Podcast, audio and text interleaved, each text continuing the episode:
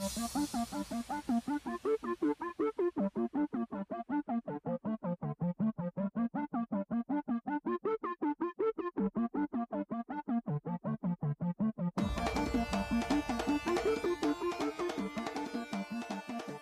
grande abraço para você ligado na Rádio Nesp Virtual. Estamos chegando com mais um Overtime, o seu programa sobre esportes americanos. Eu sou o João Pedro Martinez e ao meu lado estão Matheus Antônio. Fala João, fala Júlio, tudo bem? E Júlio Cavalara. Opa, boa tarde João, boa tarde Matheus. Hoje vamos falar da volta da NBA, fazendo um raio-x dos confrontos da primeira rodada dos playoffs do melhor basquete do mundo.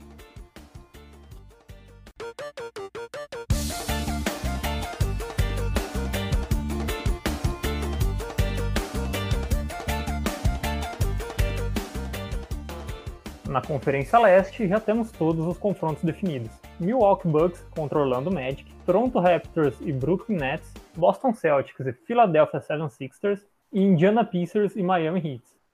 Primeiro colocado do leste, os Bucks tiveram um retorno abaixo do esperado, com apenas 4 vitórias em 8 jogos. Senhores, para vocês, Milwaukee corre algum risco na primeira rodada? Eu acredito que não. Acredito que a série vai ser uma varrida aí para Milwaukee eles não tiveram um retorno que a gente esperava deles, mas eles são o melhor time da liga, né? Eles fizeram uma campanha de 56-17, é, primeira colocação geral da liga, então, para mim, vai ser uma varrida sem maiores problemas. E não jogaram tudo que podiam jogar porque estavam segurando. Minha opinião é essa. Concordo com o Júlio. Acho difícil de Milwaukee ter dificuldades agora nessa primeira rodada contra o Orlando Magic, que também foi muito estável na bolha.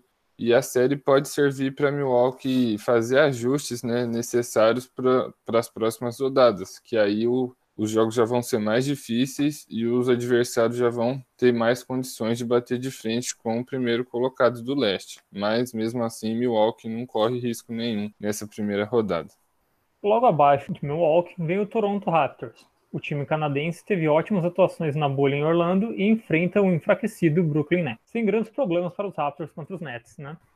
É, eu também acredito que vai ser uma série fácil. Para mim, os Raptors na bolha foi um dos times que mais convenceu. Eles ganharam a maioria dos jogos e ganharam jogando bem. Fred Van Fleet está muito bem, Kyle Lowry está muito bem, o time, todo mundo achou que ia cair muito de produção com a saída do Kawhi, mas não foi isso que aconteceu. O time tá bem, tá forte. E para mim, mais uma varrida e o Raptors vem para disputar o bicampeonato. É, realmente, o Júlio já falou tudo. Os Raptors chegaram muito fortes para Orlando, mais forte até que o Milwaukee Bucks, ganharam deles jogando bem.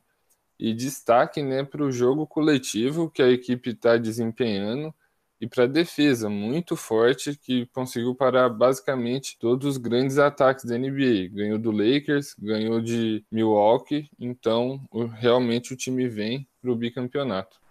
Um outro confronto traz uma rivalidade histórica, com o Boston Celtics enfrentando o Philadelphia 76ers. As equipes se enfrentaram pela última vez nos playoffs em 2018, com vitória de Boston por 4 a 1. Para vocês, quais as expectativas para o confronto dos favoritos Celtics contra um remendado time do Philadelphia? Ah, para mim, acho que pode repetir o placar de 2018, um 4 a 1 Boston. O time de Boston, na verdade, é aquela incógnita, né? Eles jogam um jogo muito bem, e aí pegam um time mais ou menos e não encaixa tanto. Mas se todo mundo jogar o que sabe, o que pode, esse time de Boston vem muito forte esse ano. Gordon Hayward tá reencontrando o melhor basquetebol da, da vida dele. O Jason Tatum também tá muito bem. A gente é fácil esquecer que é só a terceira temporada dele. Então, para mim, o time de Boston vem forte e Filadélfia é aquela eterna promessa já faz alguns anos, né? Então, para mim vai ser um 4 a 1. E Matheus, qual você acha que é o impacto da perda do Ben Simmons para esses jogos? Ah, eu acho que vai ser um impacto grande para a equipe de Filadélfia, porque mesmo que o Ben Simmons ainda tenha aquele problema de arremesso, seja de média distância ou do perímetro, ele é um cara muito importante na armação do Celtics. E na bolha ele ia ser testado jogando de ala pivô, ao lado do Embiid. A gente nem conseguiu ver qual foi o resultado disso, porque ele se machucou muito cedo. E além dessa importância no ataque, ele é um cara que defende muito bem. E, e, defende jogadores basicamente de qualquer tamanho. Então, essa versatilidade, principalmente contra um time do Boston Celtics, que tem um Kemba Walker ali na armação, um Jason Tatum que está sempre batendo para dentro para buscar uma cesta, o Simmons seria muito importante para fechar o garrafão e o perímetro. Então, o impacto vai ser bem grande para a Filadélfia. Finalizando os duelos no leste, temos a forte equipe do Miami Heat contra o Indiana Pacers, de TJ Warren e Victor Oladipo. É o confronto mais equilibrado da primeira rodada no leste? Eu acredito que seja, porque apesar de Milwaukee ter um time mais forte que o dos Pacers, a, os confrontos durante a temporada foram equilibrados. E a gente tem um, uma treta individual ali entre Jimmy Butler, que é o principal jogador do Heat, e o TJ Warren, que foi um dos destaques da bolha, marcando mais de 30 pontos em alguns jogos e surpreendendo, porque a temporada que ele vinha fazendo antes da parada em função da pandemia, esses números não estavam aparecendo. É, para mim também é o confronto mais equilibrado. O time do Miami é um time muito forte, mas ainda não é para esse ano. O projeto é muito bom. Eles vão ter algum espaço aí de salário para pegar um free agent grande agora e pode causar muito nos próximos anos. Mas para esse ano acho que ainda não é a vez deles. Então, para mim é o confronto mais equilibrado. O Oladipo, que era o principal jogador do, do Indiana Pacers nas últimas temporadas, voltou bem. O Sabonis, tá, o Sabonis ela pivô, tá jogando muito. O TJ Warren tá jogando o melhor basquete da vida dele. Então, para mim, é o confronto mais equilibrado. Aposto, inclusive, em sete jogos, com o Miami passando. É isso aí, então. Encerramos o primeiro bloco do nosso overtime. Não sai daí que a gente já volta.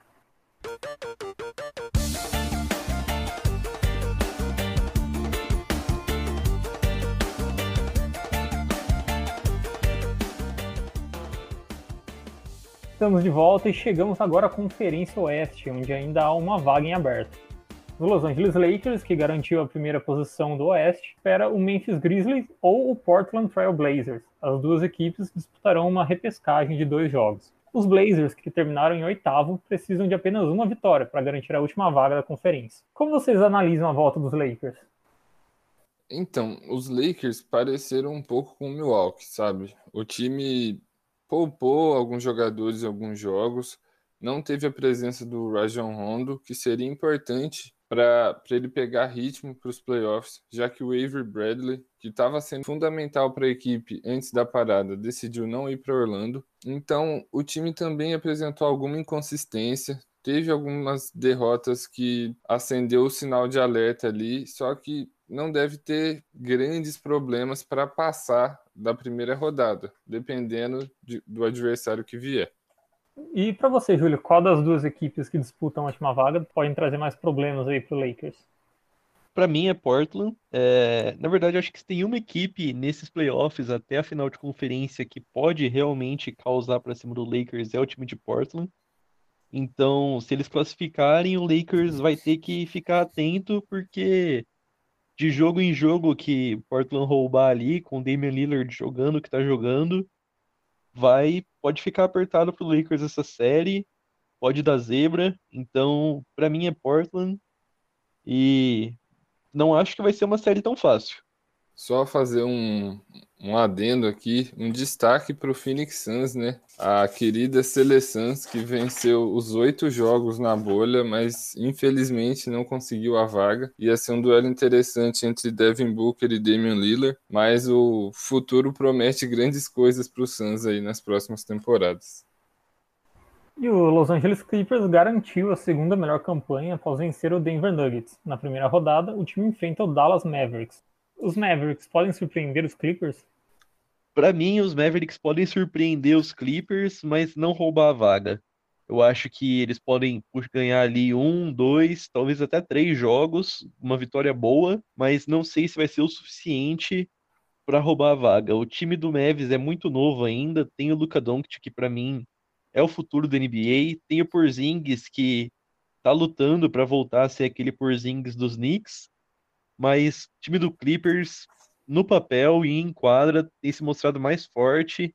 Eles têm um time titular muito forte, um banco muito forte. Tanto que dois jogadores dos banco, do banco deles foram escolhidos entre os três para ser sexto homem, que no caso é o Lou Williams e o Montrezl Harrell. Então, para mim, o Clippers é um time muito consistente, muito forte. E os Mavis podem assustar, mas roubar a vaga eu acho difícil. É, como o Júlio falou, acho que os Mavericks só avançam se os Clippers derem muita bobeira na série. Porque o grande problema de Dallas é a performance do time no clutch time, que é, configura um jogo com uma diferença de menos de 5 pontos entre as equipes nos últimos 5 minutos. Então, por ter uma equipe jovem, já como o Júlio falou, e por ter esse problema nos momentos decisivos contra um time cascudo dos Clippers, dificilmente os Mavericks vão avançar. Só que o time de Los Angeles tem que tomar cuidado, porque talento não falta para o time de Dallas. Então, se eles derem aquela dormida, acharem que a série já está garantida, as coisas podem virar. É isso aí. Os Nuggets jogam contra o Utah Jazz e as duas equipes foram instáveis no retorno da NBA. Nós podemos considerar Denver uma decepção caso não avance? Eu acredito que não é uma decepção. Eu acredito que o time de Denver ele precisa encaixar ainda. Eu, se não me engano, é o segundo ano dessa equipe ganhando destaque, então para mim ainda não é uma decepção. Eles têm jogadores jovens que prometem muito. Tem o Michael Porter Jr., que se não fosse lesão teria sido melhor jogador da classe do ano passado. Tem o Bol Bol, que se mostrou um bom jogador na bolha. Então, para mim ainda não é uma decepção, mas de, vai deixar aquele gostinho de queremos mais se não passar. E para você, ô Matheus, o Mitchell e o Gilbert precisam carregar o jogo? Ah, eles vão ter que chamar a responsabilidade, né? Porque eles são os dois melhores jogadores da equipe de Utah. E a Utah e Denver eu acho que vivem em situações parecidas. Utah não era para ser a sexta melhor campanha do Oeste, como foi. Ninguém esperava, por exemplo, que o Thunder, que a gente já vai falar mais para frente, passasse o no, na briga dos playoffs ali. Então, quem não passar, eu acho que vai acabar decepcionando, porque são dois times que já prometem alguns anos. E os, o Mitchell e o Gobert vão sim precisar carregar, né? Porque são as referências da equipe e vão enfrentar um time muito bom e muito organizado. Agora, então, falando por último de Thunder e Rockets, que marcam os reencontros de Russell Westbrook com o Oklahoma e de Chris Paul com o Houston. É, quem é o favorito para avançar? Para mim, o favorito para avançar é o Houston Rockets. O time é muito consistente no esquema de jogo deles. O problema é exatamente o esquema de jogo. acho que se o Oklahoma conseguir encaixar uma marcação ali que pare o James Harden, consiga fechar o perímetro para o Westbrook não entrar, eu acho que pode ficar apertado a série. Mas para mim, o Houston é favorito. E para você, Matheus, é o fim da linha para Mike D'Antoni caso os Rockets percam? Ah, eu acho que sim, porque o Houston está investindo os melhores anos do James Harden, é, junto com o Mike D'Antoni na comissão técnica, e até agora o time não conseguiu chegar nenhuma final da NBA. E só em relação ao Westbrook, ele é previsto que ele perca os primeiros jogos da série por causa de uma lesão.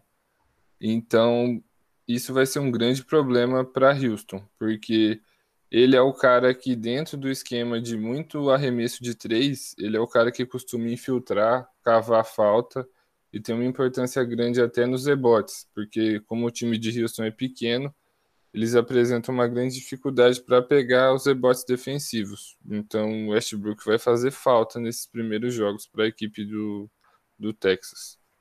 E para finalizar, então, eu quero ouvir os palpites dos senhores para os jogos dessa primeira rodada. Quanto quanto vai ser os jogos? Tem algum destaque especial aí que vocês querem colocar? Alguém para ficar de olho?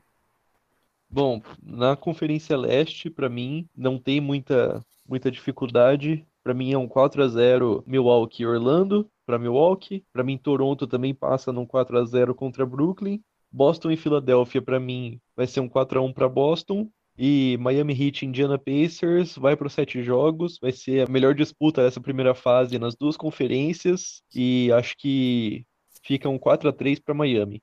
No Oeste, se passar Portland, acredito que o Lakers passa com 4 a 2 Se passar Memphis, um 4 a 0 sem maiores cansaços. Clippers e Mavericks, acredito que também pode ser um 4 a 1 pro Clippers ou um 4 a 2 depende da equipe do Mavericks, mas não vai fugir muito disso. Denver e Utah, acho que vai ser uma série pegada, mas acho que Denver passa num 4 a 3 Oklahoma e Houston, acredito que fica com a equipe do Texas e fica ali num 4 a 2 para Houston. Uh, bom, no leste, eu vou começar ali, seguir o Júlio. Milwaukee Bucks 4 a 0 no Orlando Magic. Toronto Raptors 4 a 1 no Brooklyn Nets, porque Brooklyn está surpreendendo, está jogando bem. E tem um Caris LeVert que pode roubar um joguinho pelo menos desse Raptors. Boston passa por Philadelphia 4 a 2. Indiana Pacers e Miami Heat também acho que vai para sete jogos. Vitória do Heat por 4 a 3. No Oeste, eh, os Lakers passam 4 a 0 caso pegue Memphis. Só que se pegar o Trail Blazers, eu acho que o Damian Lillard consegue levar essa série para sete jogos. Então, 4 a 3 para os Lakers. Clippers e Mavericks. Os Clippers passam 4 a 2. Nuggets e Jazz, eu vou de Nuggets também, 4 a 2 E no último palpite aqui, vou usar. O Oklahoma ganha de Houston, 4 a 3 E o Chris Paul prova que ele não devia ter sido trocado da cidade de Houston. E assim, com essa ousadia de Matheus Antônio, chegamos ao fim do, do overtime. Muito obrigado a você, ouvinte, que ficou com a gente até aqui. Valeu, Matheus. Obrigado, João. Obrigado, Júlio. Sempre um prazer participar do Overtime. Muito obrigado, Júlio, pela presença também. Obrigado, obrigado pelo convite. Espero voltar qualquer dia aí. Obrigado, pessoal. O Overtime é um programa do Núcleo de Esportes da Rádio Nesp Virtual, com produção e roteiro de Matheus Antônio, edição por João Pedro Martinez e edição geral de Ana Luísa Dias. Na locução, João Pedro Martinez. E espero vocês para o próximo programa. Tchau, tchau.